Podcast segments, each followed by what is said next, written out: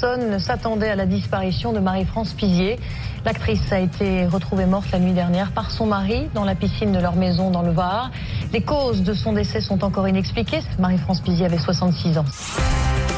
Bonsoir, c'était il y a dix ans, le 24 avril 2011. Le corps de Marie-France Pizier était découvert à demi immergé dans la piscine d'une propriété du Var. L'actrice, une intellectuelle, figure de proue du cinéma d'auteur égérie de metteurs en scène comme François Truffaut ou Jacques Rivette, avait 66 ans et ne manquait pas de projets. Les conditions de sa mort et la position dans laquelle le corps a été retrouvé intriguent tout de suite les gendarmes. Accident, suicide ou tout simplement crime? Aucune piste ne se dessine clairement. Toutes les hypothèses vont être alors examinées. Mais aujourd'hui, malgré une longue enquête très détaillée, la mort de Marie-France Pizier demeure une énigme. Impossible à ce stade de savoir précisément ce qui a coûté la vie à l'actrice. Une simple chute, un geste prémédité ou encore l'inimaginable, l'intervention d'un tiers, un geste criminel. Dix ans après le drame, cette mort étrange ressurgit à la faveur de la sortie du livre La Familia Grande de Camille Kouchner, les révélations d'un secret familial, un inceste qui aurait été perpétré par le politologue et beau-frère de l'actrice Olivier Duhamel, inceste dont Marie-France Pizier avait appris l'existence et qui l'a révulsé. Alors, existe-t-il un lien entre cette affaire et le décès de l'actrice? Qui souhaitait que la justice puisse d'une manière ou d'une autre s'emparer de cette affaire. Avec nos invités, nous allons essayer de répondre à cette question ce soir en explorant les contours, le décor de la mort étrange d'une actrice célèbre. 20h, 21h, Jean-Alphonse Richard sur RTL. L'heure du crime. Et ce soir, dans l'heure du crime, la mort inexpliquée et apparemment inexplicable de l'actrice Marie-France Pizier au printemps 2011 dans le Var, dans une piscine dont l'eau va s'avérer de plus en plus trouble. Ce dimanche 24 avril 2011 à 4h02, les sapeurs-pompiers de Saint-Cyr-sur-Mer sont avertis par un appel téléphonique de la présence d'un corps dans la piscine d'une villa. Il s'agit d'une femme qui s'est apparemment noyée. C'est le gardien de la propriété, un certain Frédéric K, qui a prévenu les secours. Il indique que la victime est inconsciente. Elle ne respire plus. Il n'a pas sorti le corps de l'eau. Dans le quart d'heure qui suit, les pompiers et le SAMU 83 sont sur place. Les secouristes découvre une étrange scène. La victime est presque au centre de la piscine, à demi immergée, le haut du corps et la tête entravés dans une lourde chaise de jardin en fer forgé. Cette femme est habillée normalement, une veste et un pantalon noir, des bottines aux pieds. Les pompiers la déposent sur le bord de la piscine. Ils vont tout faire pour la ranimer dans le fourgon médicalisé qui se rend à l'hôpital Fontpré à Toulon. Ici, des médecins urgentistes vont à nouveau tenter de faire repartir le cœur et sa respiration. Le décès est finalement constaté à 7 heures du matin. La morte de la piscine est l'une des plus célèbres actrices françaises. Elle a déjà remporté deux Césars. Il s'agit de Marie-France Pizier, 66 ans. Au regard de la personnalité de la victime et des circonstances inexpliquées qui entourent le décès, le procureur adjoint de Toulon, Pierre Cortès, va ouvrir une enquête pour recherche des causes de la mort. Les gendarmes sont saisis. Il s'agit de comprendre ce qui a pu se passer. C'est le mari de Marie-France Pizier, Thierry Funk Brintano, une figure connue dans l'industrie des médias, haut responsable du groupe Lagardère, qui a découvert le corps. Un époux bouleversé et brisé. Il explique avoir tranquillement dîné le samedi soir avec Marie-France, en tête à tête, dans la salle à manger de la villa. Ils ont pris un apéritif, ils ont ensuite mangé des pâtes à l'encre de sèche et ils ont bu du vin rosé. Vers 23h, 23h30, Thierry Funk Brintano est allé se coucher. Il a laissé seule Marie-France qui souffre d'une sciatique très douloureuse devant la télévision. Vers 4 heures du matin, Thierry Funk Brentano s'est réveillé. Il s'est aperçu que son épouse n'était pas dans le lit. De son côté, les draps n'étaient même pas défaits. Il est donc descendu dans le salon pour voir ce qui se passait. La télé était encore allumée, mais la pièce vide. Le mari est sorti, a allumé la lumière de la terrasse. Ce coin de la maison était alors en plein travaux. L'idée que Marie-France ait pu trébucher et faire une mauvaise chute lui a immédiatement traversé l'esprit. À ce moment-là, il a aperçu devant lui une forme sombre dans la piscine, il a hurlé, réveillé le gardien. Il a essayé en vain de sortir le corps lesté avec une perche, sans succès. Il expliquera aux gendarmes n'avoir vu aucune bulle remontée, à avoir pensé qu'il était déjà trop tard. J'ai d'abord hésité à plonger, je me suis ravisé parce que mon épouse était complètement inerte. L'incongruité de cette chaise en dessous de mon épouse m'a peut-être fait dire qu'il valait mieux que je ne touche à rien. Bonsoir Violette Lazare. Bonsoir. Bonsoir David Le Bailly. Bonsoir. Je vous présente communément, puisque vous travaillez pour le même journal, euh, qui est l'Obs, et vous êtes tous deux l'auteur d'une très bonne enquête sur euh, la mort de Marie-France Pizier, enquête très détaillée. Vous avez eu accès euh, à, à, beaucoup de documents. Évidemment, on va venir au, peut-être aux raisons ou aux causes qui ont, pu provoquer euh, ce décès. Euh, Violette Lazare, je vais commencer par vous. Euh, tout de suite, cette scène, je ne dis pas de crime, mais cette scène de découverte du corps, elle est extrêmement étrange avec ce corps, racontez-nous, qui est vraiment curieusement entravé. Oui, alors c'est les témoignages des personnes qui l'ont d'abord découverte, puis sortie de l'eau, hein, qui nous permettent de comprendre ça. D'abord son époux, euh, qui sort donc en pleine nuit, en pleine nuit, qui après l'avoir cherché euh, dans, dans, le jardin, euh, il a eu peur qu'elle ait eu un malaise, etc. Va ouvrir la, la, lumière côté terrasse, là où il y a la piscine, et qui va voir mmh. dans la, il, il, dira très précisément, elle flottait entre deux eaux. Ça veut dire qu'elle n'était pas à la surface, elle n'était pas au fond, elle était à l'endroit le, le, le, plus profond de la piscine, et lui croit voir une chaise en dessous d'elle mmh. ou au-dessus. Enfin, il sait pas très bien. Il dit en dessous. Oui, on, on sent que le corps est entremêlé dans, dans cette espèce de, voilà, de, de donc... chaise métallique. Hein. C'est de, de, la fonte ou enfin du fer forgé. C'est très lourd. Il est écrit une chaise euh, en fer forgé qui était rangée à côté de la piscine parce qu'il y avait des travaux sur l'autre terrasse. Donc tout avait été entreposé là pendant, pendant l'hiver en fait. David Lebailly, euh, autre élément troublant dans cette euh, découverte du corps, c'est le fait que euh, Marie-France Pizier, bah, elle, elle est complètement habillée il euh, n'y a pas de. Hein, elle a tous ses papiers, etc. sur elle, c'est ça? Elle est habillée, elle a son portable, elle a en effet euh, ses lunettes, hein, je crois. Voilà, elle a, elle a toutes ces, ces, choses. Ce qui, est, ce qui est troublant, en fait, puisque vous parliez du poids de la, la, la chaise, c'est que Marie-France Pizier, il faut le rappeler, parce qu'on s'en rend pas forcément compte. C'était un petit gabarit, elle était, elle était toute fine, elle mmh. faisait 1m57. Elle avait une sciatique à ce moment-là, donc elle, était, elle avait extrêmement euh, le dos extrêmement douloureux. Euh, et donc l'idée de la retrouver comme ça, coincée, vraiment totalement, euh, vous, vous la décrivez très bien, hein, la tête et les, pieds totalement imbriqués à l'intérieur de cette chaise en fer forgé, euh, ça, c'est que cette position est totalement euh, incompréhensible. Incon incongru d'ailleurs, dit, oui, le, dit le mari. Incongru, voilà. et, et, tout le monde se pose cette question. Effectivement, cette chaise, elle va être au centre de toutes les interrogations euh, et, et, de toutes les questions pour, pour les enquêteurs. Euh, euh, Violette Lazare, euh, j'ai raconté brièvement cette soirée tranquille de ce couple en tête à tête dans cette, dans cette maison de, de vacances. Il euh, n'y a, y a, pas de problème dans ce couple. Il n'y a pas eu, y a pas eu de, de, de heurts ou de disputes signalées. Il n'y a pas de heurts, pas de disputes. En tout cas, pas cette soirée, pas, de, pas ce ce soir-là. Euh, après, il n'était que deux. Hein. Il n'y a, a, a, que lui comme témoin. Mais euh, les gendarmes se sont pas contentés de ce témoignage. Ils ont interrogé énormément de personnes. Euh, L'enquête a quand même duré un an et demi. Il y a une vingtaine de personnes qui ont été interrogées, des proches du couple, la famille, et personne ne fait état de, de différends, de disputes. Ils le décrivent plutôt comme un couple très harmonieux, mmh.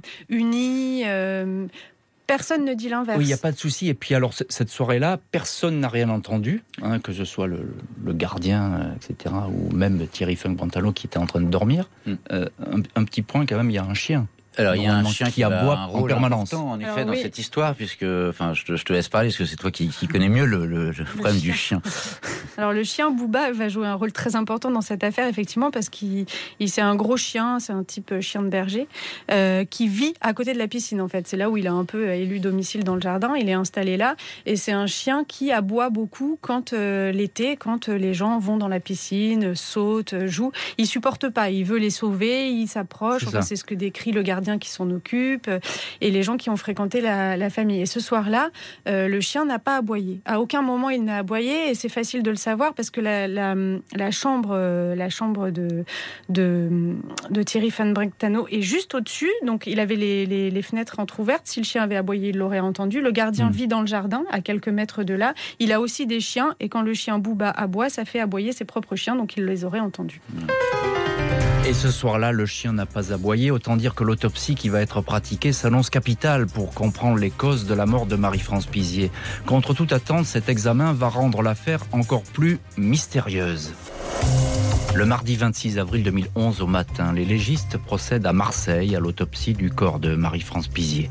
Cet examen anatomique va peut-être donner la clé de ce décès, mais le procureur adjoint de Toulon, Pierre Cortès, est vite obligé de déchanter. L'autopsie ne permet pas de déterminer les causes de la mort. Il indique qu'il faudra attendre les résultats des analyses médico-légales, notamment les analyses toxicologiques et la présence de petites algues particulières, des diatomées, dans l'eau des poumons pour savoir de quoi est morte l'actrice. Ces expertises complémentaires, dont les résultats tombent quelques jours plus tard, n'apportent pas d'éléments significatifs. Il est établi que Marie-France Pizier avait de l'alcool dans le sang, 1,63 g de taux d'alcoolémie, mais elle n'était pas en état d'ivresse. On trouve également dans son corps des traces d'antidouleur. L'actrice souffrait d'une sciatique. Dans l'après-midi précédant le décès, elle s'était rendue avec son mari dans une pharmacie du quartier des Lecs à Saint-Cyr pour acheter deux boîtes d'X-Prime, un antidouleur. Marie-France Pizier se serait-elle noyée Sur ce point, les légistes restent dubitatifs. Les poumons de la victime ne contiennent qu'une quantité infime d'eau, insuffisant pour avoir provoqué une noyade. Il se pourrait que l'alcool et les médicaments, même si les doses ne sont pas massives, aient pu provoquer une espèce de malaise, ce que les médecins appellent une hypoxie, un étouffement contre lequel Marie-France Pizier n'aurait pas lutté. L'actrice porte quelques échymoses, mais celle-ci serait due à l'intervention des pompiers lors de la sortie de la piscine. L'autopsie n'a donc pas apporté son lot de révélations, mais l'enquête des gendarmes est loin, elle, d'être terminée. Ces derniers procèdent à toute une série de constatations et d'auditions. Le mari de Marie-France Pizier est longuement entendu, puisqu'il est la dernière personne à l'avoir vue vivante. Il faut bien sûr, c'est l'usage, vérifier qu'il n'y a pas eu de lutte ce soir-là.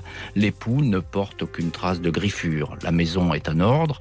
Le gardien et son épouse n'ont rien noté de particulier. Aucune effraction constatée dans la propriété. L'herbe qui entoure la maison ne semble pas avoir été foulée, même si les conditions météo au moment du décès, un temps pluvieux, ne facilitent pas les relevés. Ce qui intrigue le plus les enquêteurs, c'est cette chaise qui aurait pu servir à lester le corps, l'actrice, l'aurait-elle entraînée dans sa chute alors qu'elle se serait assise dessus en l'approchant au bord de la piscine Ou l'aurait-elle transportée elle-même en marchant dans l'eau malgré la douleur de sa sciatique pour pouvoir couler plus vite et donc se suicider un plongeur de la gendarmerie essaiera quelque temps plus tard de reconstituer cette scène. Personne ne comprend. Le premier mari de Marie-France Pizier, l'avocat pénaliste Georges Kiechman, avoue son incrédulité aux gendarmes face à cette mort qui ne ressemble pas du tout à la femme qu'il a connu. Euh, David Lebailly, donc, on, reprend un petit peu les, éléments que, que trouvent les, les, enquêteurs et notamment euh, l'audition. Que donne l'audition de, du, mari euh, de Marie-France Pizier? Le, mari, ce qui est intéressant, tout à l'heure vous parliez du couple, en effet, donc c'est un couple, il faut juste, juste rappeler, hein, ce couple, ça faisait à peu près 30 ans qu'ils étaient ensemble, ils ont eu deux enfants, ils venaient de se marier deux ans auparavant, ils avaient mis 29 ans à se marier. Cérémonie très familiale. Cérémonie vraiment intime à la mairie du 6e arrondissement. Et vous disiez, il n'y a pas de conflit entre eux. En effet, il n'y a a priori pas de conflit connu. Il y a quand même une source de contentieux familial. C'est-à-dire que quand même, il faut le rappeler, euh, vous l'avez dit aussi, c'est que euh, Olivier Duhamel et Thierry Funk-Brentano sont des cousins, des cousins extrêmement proches parce qu'ils ont été élevés ensemble. Que si Marie-France Pizier a rencontré Thierry Funk-Brentano, c'est par l'entremise de Olivier Duhamel. Mmh. Et que les deux, les deux couples, Olivier Duhamel et Evelyne Pizier d'un côté, et de l'autre, Funk-Brentano et, euh, et Marie-France Pizier de l'autre, et ont vécu vraiment quasiment euh, vraiment euh, côte à côte pendant euh, deux décennies. Mm. Donc il y a vraiment ce et, quand il y a eu la révélation en effet quand Marie-France Pizier a su pour cet inceste, pour l'inceste donc et, on va y venir d'ailleurs dans, les chapitres. C'est important. Il y avait un sujet de contentieux dans la famille et Marie-France Pizier était l'élément aussi perturbateur de mm. cette famille mm, puisqu'elle voulait que ce fait soit dénoncé. Donc c'est un élément quand même, je pense, qui est aussi important. effectivement, elle, est au milieu de, tout ça et elle va empêcher les choses de se dérouler presque normalement, en tout cas que, de, que le silence. Que le silence l'emporte. Que, le silence perdure et, l'emporte. Euh, euh, Violette Lazare, euh, alors ces questions, je ne suis pas sûr que vous puissiez y répondre parce que je ne pense pas qu'on ait la réponse, sinon ça serait trop facile. Mais pourquoi cette autopsie qui est tout de même menée par des légistes qui ont l'habitude de ce genre de, de cas de noyade, pourquoi ça ne donne rien? Tout, tout est étrange de toute façon dans cette affaire. Hein. La scène, comme on a dit euh, tout à l'heure, et cette autopsie est à l'image euh, de, toute cette situation. C'est-à-dire que l'autopsie, elle dit tout, elle dit rien. Mmh. Euh, à la fois, donc, elle avait bu, mais pas suffisamment pour être complètement ivre et imaginer qu'elle soit tombée dans la piscine en se prenant les pieds dans la chaise. Bon, en tout cas, c'est pas le scénario qui est retenu. elle a pris des antidouleurs, mais pas non plus à une dose suffisante pour que ce soit une tentative de suicide, ça c'est clair. Mmh. Et l'eau, il y en a dans les poumons, mais pas complètement pour expliquer la noyade. Donc on parle, le, médecin légiste, si je me souviens bien, parle de noyade par inhibition. C'est-à-dire que... Expliquez-nous, voilà, Alors c'est une théorie qui est assez comme ça, qui paraît assez Bancal. Bancal, acrobatique, merci. Mais euh, on peut le comprendre. C'est-à-dire que l'association de l'alcool avec des médicaments euh, réduit un petit peu les, réflexes, réduit même, les, même les réflexes les plus instinctifs, mmh. comme ceux de respirer. Et donc, ils partent du principe qu'elle était un petit peu euh, engourdie, comme ça, tous ses sens étaient engourdis. Donc, si elle est tombée dans l'eau, elle n'avait pas forcément la force d'essayer de respirer. Ce qui fait qu'elle est morte d'étouffement, mais sans avaler beaucoup d'eau. Ce qui expliquerait qu'il y ait un petit peu d'eau dans ses poumons, mais pas non plus. Euh, euh, le truc, c'est comment, elle a pu, comment elle a pu tomber dans cette position-là. voilà, ça, c'est une autre question. Il faut rajouter chaque fois des bémols. Chaque fois qu'on va avancer une théorie, il y aura un bémol qui va se mettre dans cette affaire. C'est ça qui fait le, effectivement l'étrangeté de, de, ce dossier. Oui, il n'y a aucune euh, théorie qui est satisfaisante, si on peut parler comme ça, qui peut expliquer. Alors, il y a tout de suite deux bémols à ce que vous dites. Violette Lazare, tout d'abord, c'est que Marie-France Pizier, c'est une battante. C'est une, femme active qui a l'habitude de se battre, etc. elle a un alcoolisme qui est tout à fait mondain, donc mm. euh, c'est pas quelques verres, à boire, quelques verres qui vont la faire tituber comme ça. Euh, elle prend, elle a pris aussi des, bon, des, antidouleurs, mais encore une fois, c'est pas suffisant pour la. oui, il y a une dose tout à fait euh, classique. Tomber dans la piscine, et puis on revient toujours à l'histoire du chien, le chien qui n'aboie pas. Si elle est tombée bruyamment dans la piscine parce qu'elle a eu un malaise, etc., et qu'elle aurait éventuellement emporté cette chaise, le chien n'aboie pas. C'est le silence.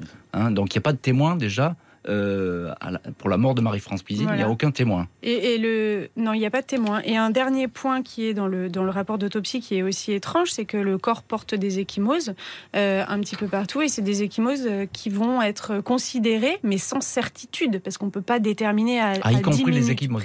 Les échymoses vont être considérées comme l'intervention des pompiers, comme étant compatibles. C'est les termes qui sont employés, sont compatibles avec l'intervention des pompiers et les tentatives de réanimation. Mais après, c'est pas des, encore une fois, c'est pas une certitude parce qu'il y a des médecins qui disent, euh, en l'état actuel de la science, on peut pas déterminer à 100% si les échymoses sont juste après ou juste avant la mort, en sachant qu'on ne sait pas en plus à quelle heure elle est morte, vu qu'elle est découverte à 3h30 du matin, mais on ne sait pas à quelle heure elle est morte. Des suppositions, mais pas de certitude. Le samedi 30 avril, Marie-France Pizier est inhumée dans le cimetière de Sanary-sur-Mer, la Guicharde, allée des Pivoines, dans un caveau de granit. Les proches sont là, une famille dans la plus totale incompréhension, déjà secrètement déchirée, et au sein de laquelle bien peu de monde croit au suicide.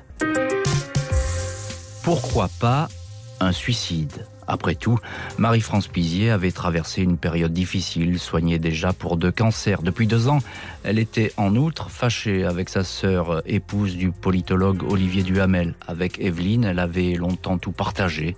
Voyages, idées, vacances, mais les deux sœurs ne se voyaient plus, un éloignement qui l'aurait plongé dans une infinie tristesse et l'aurait encouragée à consommer de l'alcool. L'actrice aurait pu aussi reproduire les gestes tragiques de ses propres parents. À deux ans d'intervalle, 1986 et 1988, son père et sa mère avaient choisi de se donner la mort sans laisser un mot d'explication. L'actrice aurait-elle été désespérée au point de vouloir elle-même en finir? Ses proches ne croient pas du tout à cette possibilité. Tout d'abord parce qu'elle aimait trop ses deux enfants, nés de son union avec Thierry Fink-Brentano, Mathieu et Iris, et ne serait jamais partie sans laisser une lettre, un mot, un message. Ensuite, parce qu'elle avait des dizaines de projets professionnels. Elle avait confirmé sa présence au prochain festival de Cannes pour un hommage rendu à Jean-Paul Belmondo.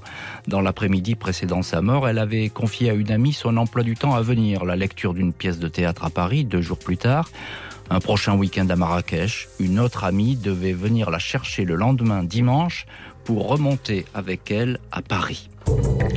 Bien qu'il ne puisse être exclu par les enquêteurs, le suicide ne semble donc pas vraiment cadré avec la personnalité de la victime. La thèse d'une chute accidentelle est alors celle qui apparaît comme la plus vraisemblable, même s'il est impossible de savoir pourquoi Marie-France Pizier a quitté le salon où elle était allongée devant la télé pour aller faire quelques pas à l'extérieur malgré la douleur persistante de sa sciatique. Il est possible d'imaginer que l'actrice a alors été prise d'un malaise, s'est accrochée à la chaise qui se trouvait là et est tombée à l'eau.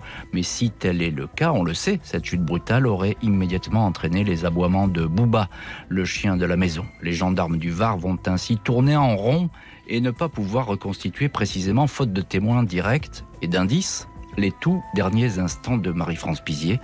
L'enquête préliminaire placée sous l'autorité du parquet de Toulon va ainsi durer un an et demi, puis va être classée sans livrer la clé euh, de l'énigme.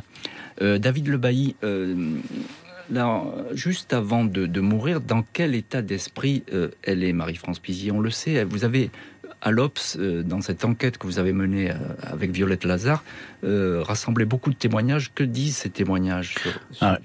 les derniers jours, les, dernières semaines de Marie-France Pizier les, derniers jours de Marie-France Pizier, c'est une femme qui est quand même très abattue, quand même, il faut le dire, par, par cette histoire familiale. C'est quelque chose qui la taraude, c'est quelque chose qui la travaille. elle, ne cesse de dénoncer, d'alerter les gens autour d'elle sur ce qui s'est passé.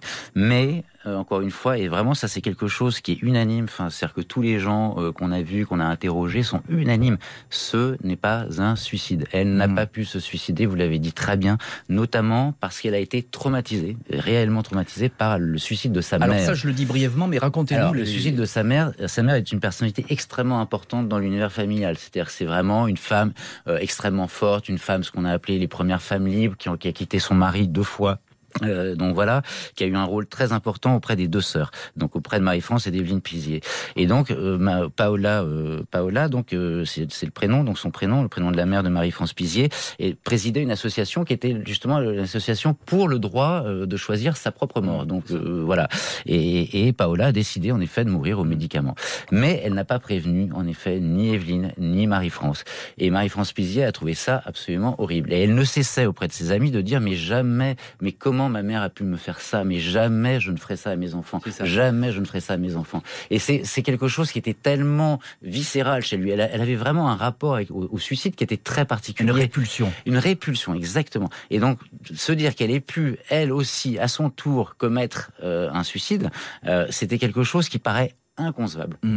Et c'est vraiment important. Et, ce, et, il faut dire aussi, euh, David Le Bailly et, Violette Lazare, que son père aussi s'est suicidé. Ah, elle, avait des rapports compliqués avec son père. Hein. Elle avait des rapports compliqués, mais il se suicide et il laisse aucun, aucune trace, aucune lettre, aucun mot pour ses enfants. C'est ça. Donc, euh, elle avait, euh, euh, au cours de l'enquête, ils ont interrogé son, son psychanalyste, qu'elle ne voyait plus au moment de sa mort, mais qu'elle avait vu pendant très longtemps suite au suicide de ses parents, justement, qui dit c'est impossible qu'elle se soit suicidée. Elle avait développé une aversion. ah, le, psychanalyste le dit. Le dit. Elle avait développé une aversion totale par rapport, à, par rapport au suicide. Elle, a mis tant de temps à s'en remettre, et puis elle, s'était inscrite complètement, elle s'était construite complètement en opposition par rapport à ça. Effectivement, je ne ferai jamais ça, je ne ferai jamais ça à mes enfants. Et puis les autres témoignages il, présente encore une fois, mais il faut, il faut le répéter, euh, c'est une, une femme, c'est une battante, c'est une femme qui, qui, est, qui a toujours d'ailleurs été engagée hein, dans, dans, sa vie, sur des combats. Euh, elle, n'a jamais gardé le silence Hein, voilà. Et l'histoire de, de, de la la manière dont elle réagit face à cet inceste, une nouvelle fois, démontre cette mm. combativité. Mm. Elle, ne se, elle ne veut pas se laisser faire. Mm. Et elle, elle, sait qu'elle ne peut pas aller très loin pour témoigner sur, sur l'inceste, etc. Euh, et qu'elle souhaiterait d'ailleurs que la victime dépose plainte. Ça ne se fait pas. On va y venir d'ailleurs dans, dans, les chapitres euh, qui vont venir. Et, donc ça, c'est une, une, vraie euh, angoisse chez elle. Hein. Il y a une, une vraie volonté de, de, vouloir faire sortir cette affaire. Oui. Ça la taraude. Euh, elle, est, elle est prise là-dedans. Oui, la fois, ça l'a détruit, le secret de famille. Le fait de voir sa sœur qui réagit comme ça, le fait de voir le mal que ça a fait chez, chez son neveu et sa nièce.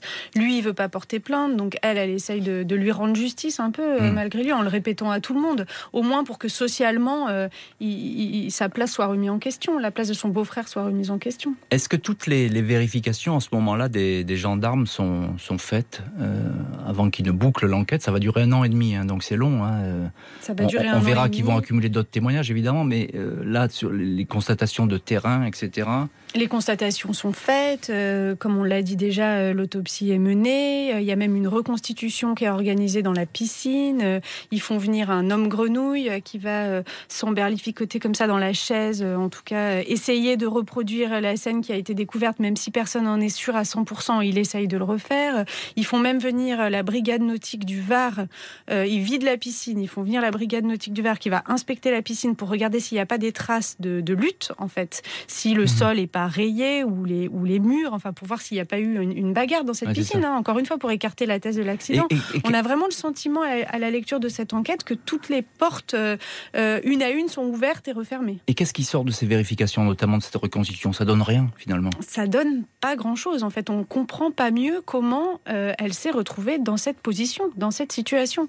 Il n'y a pas de traces de lutte, encore une fois, donc ça c'est écarté. Il n'y a pas de traces d'eau aussi autour de la piscine. Les premières constatations montrent qu'il n'y a pas d'autres traces d'eau que l'endroit où le corps a été sorti. Ce qui veut dire euh, en creux que personne euh, euh, ne l'a jeté dedans, est tombé dedans et est ressorti. Ça mm. aurait laissé une flaque. On est au mois d'avril, elle n'aurait pas séché en deux heures.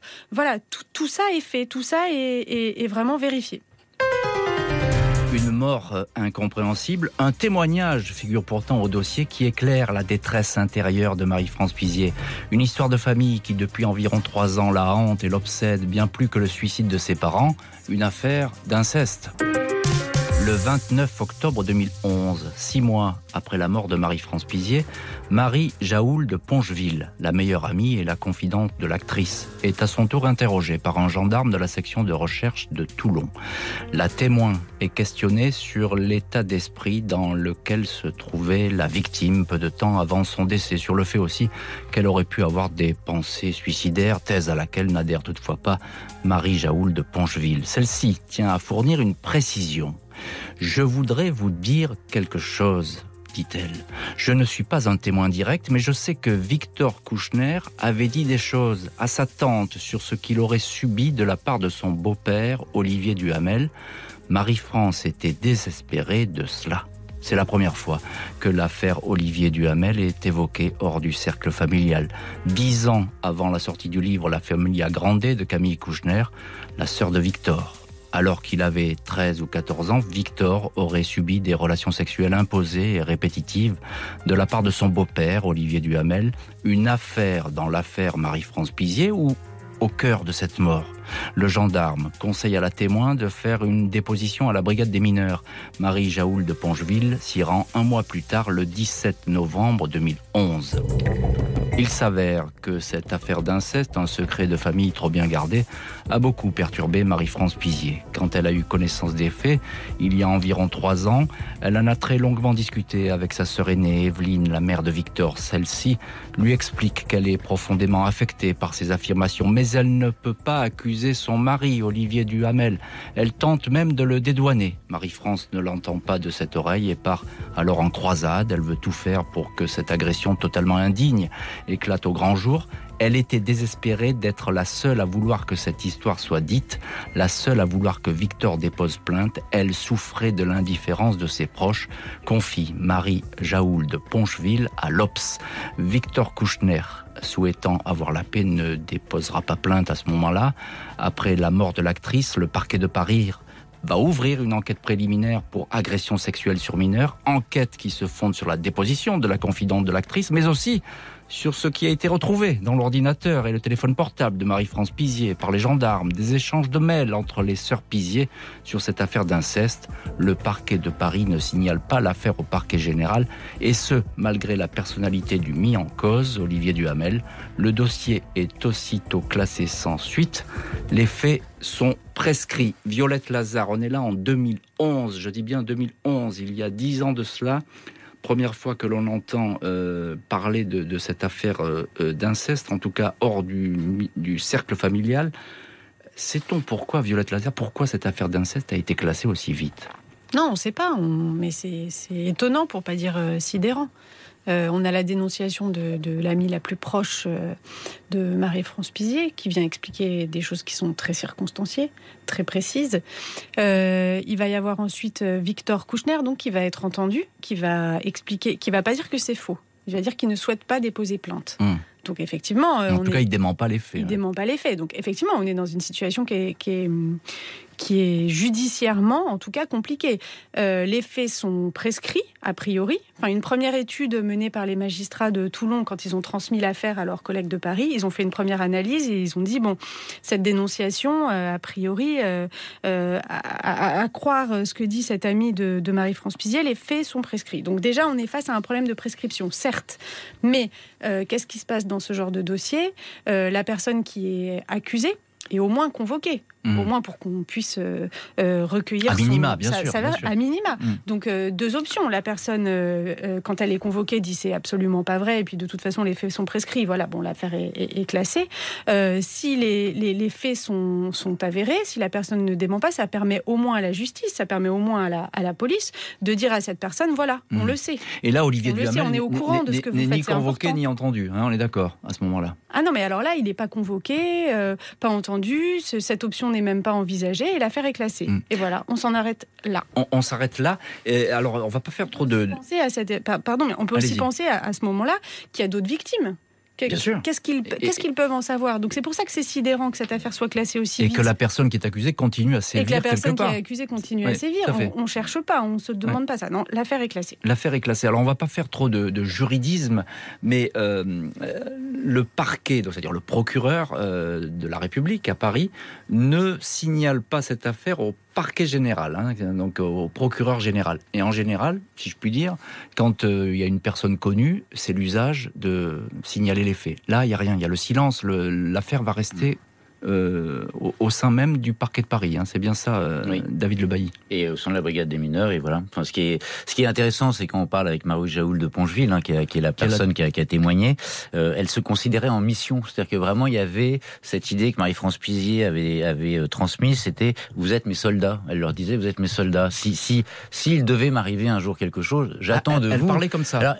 C'est ce que Marie Jaoul de Pongeville nous a dit, c'est-à-dire que vraiment, avec l'idée de « s'il devait m'arriver quelque chose, j'attends de vous ». Euh, que euh, vous soyez mes messagers. Voilà. Et, donc Marie-Jaoul de Pongeville s'est sentie vraiment investie d'une mission. Et ce qui est intéressant, c'est le témoignage qu'elle nous fait quand elle se présente en effet devant la brigade des mineurs, où elle dit aujourd'hui, hein, euh, dix ans plus tard, j'ai eu l'impression que j'ai des gens qui ne s'en foutaient vraiment devant moi, qui, qui ont pris ma déposition de manière très dilettante, et on a l'impression qu'il vraiment s'en foutait totalement. Et elle va livrer pourtant une des, positions très euh, circonstanciées, vous le disiez, hein, euh, précises, hein, auprès des policiers. Oui, elle c'était la confidente de Marie-France Pizier, donc euh, elle savait tout en fait sur ce secret de famille. Elle lui avait tout raconté. Enfin, en tout cas, elle avait répété tout le témoignage que Victor avait, avait fait assez proche. Donc, il n'y avait pas de, je il n'y avait pas dix mille versions. Il y en avait une. C'était la même qui, qui, qui, était connue au sein de la famille. Un, autre point qui est aussi euh, à relever, c'est que dans le cercle proche autour de Marie-France Pizier, tout le monde était au courant, hein, comme on l'a dit tout à l'heure, elle le répétait. Hein, donc, euh, elle, elle, le répétait, elle le répétait de plus en plus, donc tous ses proches étaient au courant. Mmh. Quand ils sont entendus euh, devant les gendarmes suite à sa mort, personne n'en dit un mot. Personne. Personne. Sauf, euh, sauf Marie-Jaoul de Pongé, évidemment. qui, est la seule, effectivement. Qui est la seule, en effet, à prendre les choses en main et à se dire il faut témoigner. Voilà. il y a des questions qui sont posées. Hein. Les gendarmes disent est-ce qu'il y avait un problème?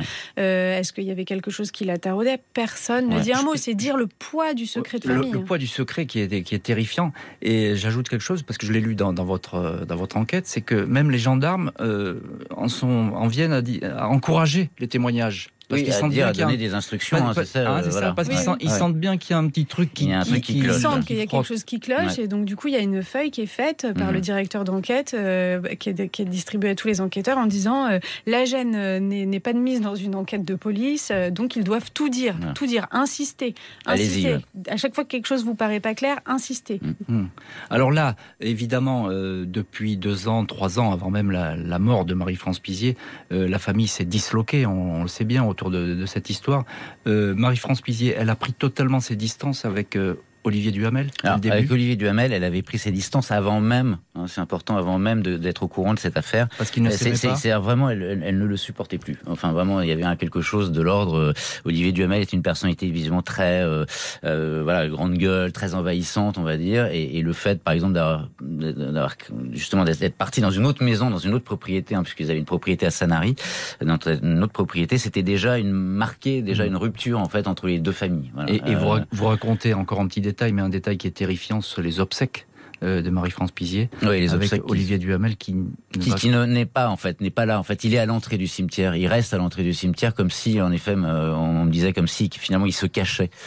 Euh, voilà. Et c'est vrai que cette cette position était assez. Euh, puis il y a eu toute une histoire, notamment autour du nom, hein, évidemment, puisque sur le caveau familial. sur le, alors pas sur le caveau, sur le cercueil visiblement plutôt que sur le caveau, mais euh, et puis voilà, il y a eu pas mal de voilà, problèmes d'invités. De, c'était un peu particulier. Reste à savoir si cette affaire d'inceste a pu influer d'une manière ou d'une autre sur la santé et le psychisme de Marie-France Pizier. Sans doute pas au point de l'inciter à se suicider, tout au contraire, elle voulait se battre, quitte à s'exposer à tous les coups.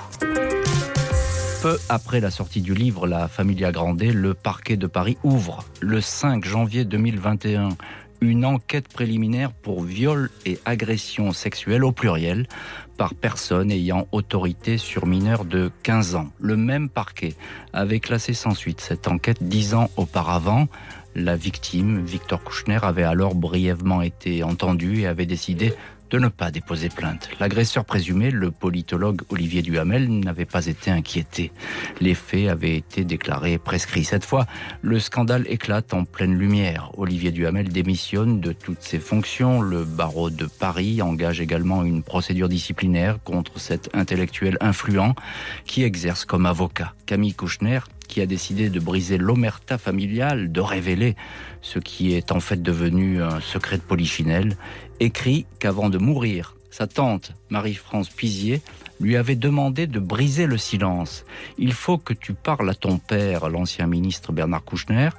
Je veux qu'il sache, si ta mère ne fait rien, ton père, lui, réagira. Marie-France Pizier aurait insisté. Camille, parle à ton père ou je le ferai. L'actrice n'aura pas le temps de dire quoi que ce soit. Elle sera retrouvée morte dans une piscine, coincée dans une lourde chaise de jardin. L'affaire d'inceste n'explique peut-être pas la mort de Marie-France Pizier, mais ajoute un voile supplémentaire sur ce décès. L'actrice euh, ne cessait d'y penser. Elle voulait à tout prix que la vérité éclate. Les derniers mois de sa vie, elle n'hésitait pas à évoquer cette histoire auprès de ses interlocuteurs, brisant d'elle-même le silence. Marie Jaoul de Poncheville, sa confidente, affirme, c'est simple, jusqu'à sa mort, elle n'a plus parlé que de ça. David Lebailly et Violette Lazare, tous deux journalistes à l'Obs et tous deux nos invités ce soir dans l'heure du crime. Je vais vous poser à tous les deux la même question, et c'est une question un peu brutale et directe, mais il faut la poser. Est-ce que euh, Marie-France Pizier était devenue gênante? Ah oui, c'est. euh, gênante, pour son euh, entourage, gênante pour certaines personnes. Elle parlait beaucoup. Alors, elle parlait beaucoup. Euh, juste une anecdote qu'on nous a racontée, c'est que, euh, par exemple, il arrivait même que Marie-France Pizier soit à la terrasse d'un café et quand, elle, par exemple, elle voyait quelqu'un passer qu'elle connaissait, elle l'apostrophait dans la rue voilà, elle disait bah, viens à la table, il faut que je te raconte quelque chose. Et, et, ce que ce quelque chose, c'était évidemment l'inceste. Euh, c'est ça. Euh, voilà. Donc elle. c'est pour ça que je vous pose la question parce que euh, finalement, elle faisait beaucoup de bruit et de plus en plus de bruit. Et puis elle était la seule. Voilà. Mm. Et, elle faisait beaucoup de bruit. Elle brassait beaucoup de gens. C'est-à-dire qu'elle était influente. C'était quand même quelqu'un dans un petit dans un milieu parisien qui avait quand même une aura. Enfin, je c'était pas n'importe qui quand même qui parlait. Donc c'est vrai que c'était quelqu'un dont la parole pouvait gêner, pouvait en tout cas être dérangeante. Et ce que dit Marie Jaoul de Au sein de la famille. Il y mm. avait quelque chose, elle était l'élément perturbateur de cette famille quand même. Et fatalement, on peut imaginer qu'elle aurait pris la parole publiquement même pour euh, euh, raconter peut-être ses faits, ou en tout cas, elle, aurait à un moment donné passé le cap. Là, on est plus dans la fiction, on peut mm. imaginer, oui. Mais vu, vu, la, vu la, tendance que l'affaire prenait et le fait qu'elle parle de plus en plus autour d'elle, même à des gens peut-être qu'elle ne connaissait pas forcément très très bien, euh, ça commençait à prendre de l'ampleur et à bouillonner. En, tout cas, ça se répandait, l'information se répandait, voilà, dans ce milieu-là. Euh, quels éléments, euh, Violette Lazare, peut-être, quels, éléments n'ont pas été explorés dans cette enquête? Encore une fois, on l'a dit, c'est très complet. Un an et demi d'investigation, c'est très long hein, pour euh, ce qui apparaît comme un suicide ou un accident. la thèse du meurtre, elle a été évacuée? Oui, c'est très long. Après, dans une enquête comme ça, qu'est-ce qui aurait pu être fait de plus? Après, on peut tout imaginer. Est-ce que une deuxième, est-ce qu'il aurait fallu, je sais pas, euh, faire une deuxième autopsie ou hmm. une contre-expertise pour voir si elle disait la même chose, comme il peut y avoir dans certaines enquêtes? Euh, Est-ce que entendre euh, d'autres personnes. Euh, après, le, voisinage a vraiment été entendu d'une, enfin, je veux dire, d'une façon, ils ont ratissé, euh, ils ont vraiment ratissé très large. il y a beaucoup de témoignages hein, dans, le dossier. Hein. Il y a énormément de témoignages. Vous avez pu consulter, mais il y, a, il y, a, beaucoup de témoignages. Énormément de témoignages. À la fois ses proches à Paris, enfin en tout cas dans toute sa vie de comédienne et puis sa vie sociale, ils sont allés interroger vraiment tous ses proches. Et à la fois autour de, de la villa où on l'a retrouvée, ils sont aussi allés. c'est une grande villa avec un grand domaine, donc les voisins sont assez loin, donc on peut penser que c'était pas vraiment la peine d'aller les voir parce qu'ils n'ont pas pu entendre grand-chose. Ils sont quand même allés les interroger pour voir s'ils n'ont pas vu passer des voitures, euh, entendu des cris, entendu des bruits, entendu le chien, le fameux chien. Bon, tout ça, ça a été fait. Donc euh, c'est compliqué. C'est hein. vraiment compliqué. Euh, non, moi, je, pense que là où il y a eu un vrai problème, comme on l'a dit, c'est plus euh, au niveau de l'enquête préliminaire menée à Paris sur les soupçons d'inceste. Ça. Euh, ça. cette enquête n'est pas du tout allée assez loin. Hmm. C'est sûr que c'est facile de parler d'aujourd'hui, mais pas, pas, pas, seulement. après, l'enquête menée à Toulon, vraiment, je j'ai le sentiment qu'elle est, qu'elle est très complète. On peut sans doute toujours faire plus, mais là, non, en tout cas, ils ont mis, ils ont mis les moyens, ils sont allés très loin. Juste, si je peux, c'est vrai que sur ce week-end, il, y, a, quand même une succession de, faits quand même assez, c'est-à-dire une succession de, mauvais, de mauvais signaux en fait. C'est-à-dire que Marie-France Pizier n'aimait pas trop cette maison, elle ne s'y sentait pas bien, euh, elle ne voulait pas partir ce week-end-là.